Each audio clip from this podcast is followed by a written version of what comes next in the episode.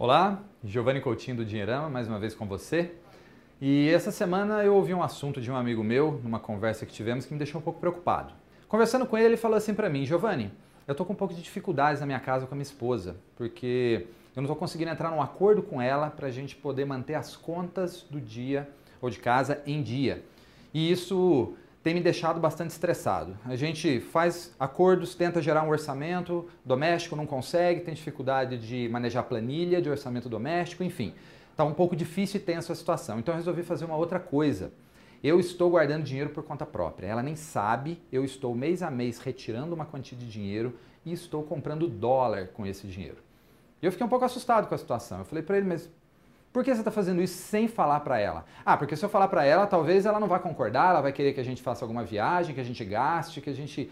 Enfim, o, a questão é, é o problema do consumismo lá em casa. Eu falei, puxa vida, mas fica difícil de você conseguir fazer poupança e investimento um, dentro de um ambiente onde você depende 100% da questão da confiança. E aí está falhando a confiança dentro desse relacionamento de vocês. E eu fiquei preocupado.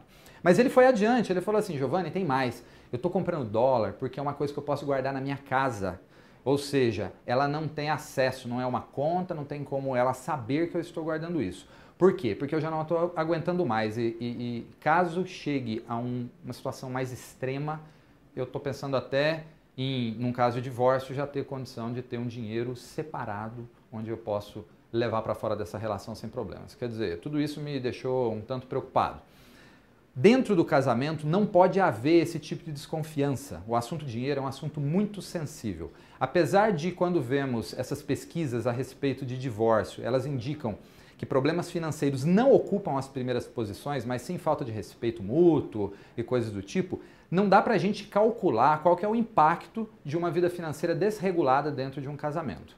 Então, o que eu quero deixar para vocês são algumas dicas que eu considero importantes para que o seu casamento vá bem, para que as finanças dentro do seu casamento também vão bem. Então, vamos lá, três coisas. Primeiro, o que, que você tem que fazer? Avalie ter uma conta conjunta com o seu cônjuge. Mesmo que vocês dois trabalhem e tenham contas diferentes, por trabalhar em empresas diferentes e tal, abram as contas um para o outro. É legal que um tenha inclusive a senha do banco do outro e possa entrar, avaliar os extratos e mais do que isso, procure ao fim de cada dia comentarem sobre os gastos do dia, se é que houveram.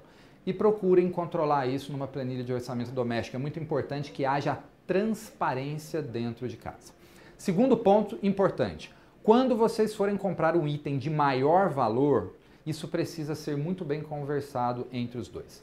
Dentro do casamento precisa haver respeito à individualidade de cada um. Veja bem, não confunda com individualismo. A individualidade são os desejos que nós temos de obter algumas coisas. Por exemplo, para o homem pode ser mais importante ele trocar de carro, ou ter um carro melhor, mais moderno, e a mulher pode não se importar com isso e vice-versa.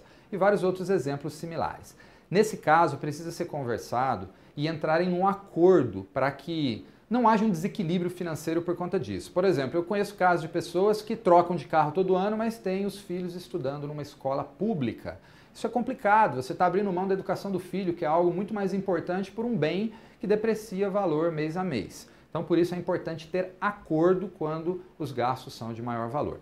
Por fim, vocês precisam também comemorar as vitórias. É importante que o casal, quando alcance alguns objetivos financeiros, ele curta isso, ele usufrua desses, desses, dessas metas alcançadas, porque isso vai dar um prazer, vai gerar uma energia para que o casal possa seguir adiante dentro dessa relação de confiança para que as finanças da casa vão bem e, por fim, o casal siga feliz, tanto dentro do casamento quanto na sua relação com a sociedade. Então essa é a dica que eu queria deixar para vocês. Tomem muito cuidado porque as finanças são coisas extremamente importantes dentro de um relacionamento conjugal. Acima de tudo está o amor, o respeito e o carinho. Mas acredite, o dinheiro ele é um instrumento que pode servir tanto para o sucesso quanto o fracasso da sua relação conjugal. Então, cuide dele, seja sempre respeitoso e sempre compartilhe com o cônjuge as suas ideias em relação a isso. Grande abraço, até mais.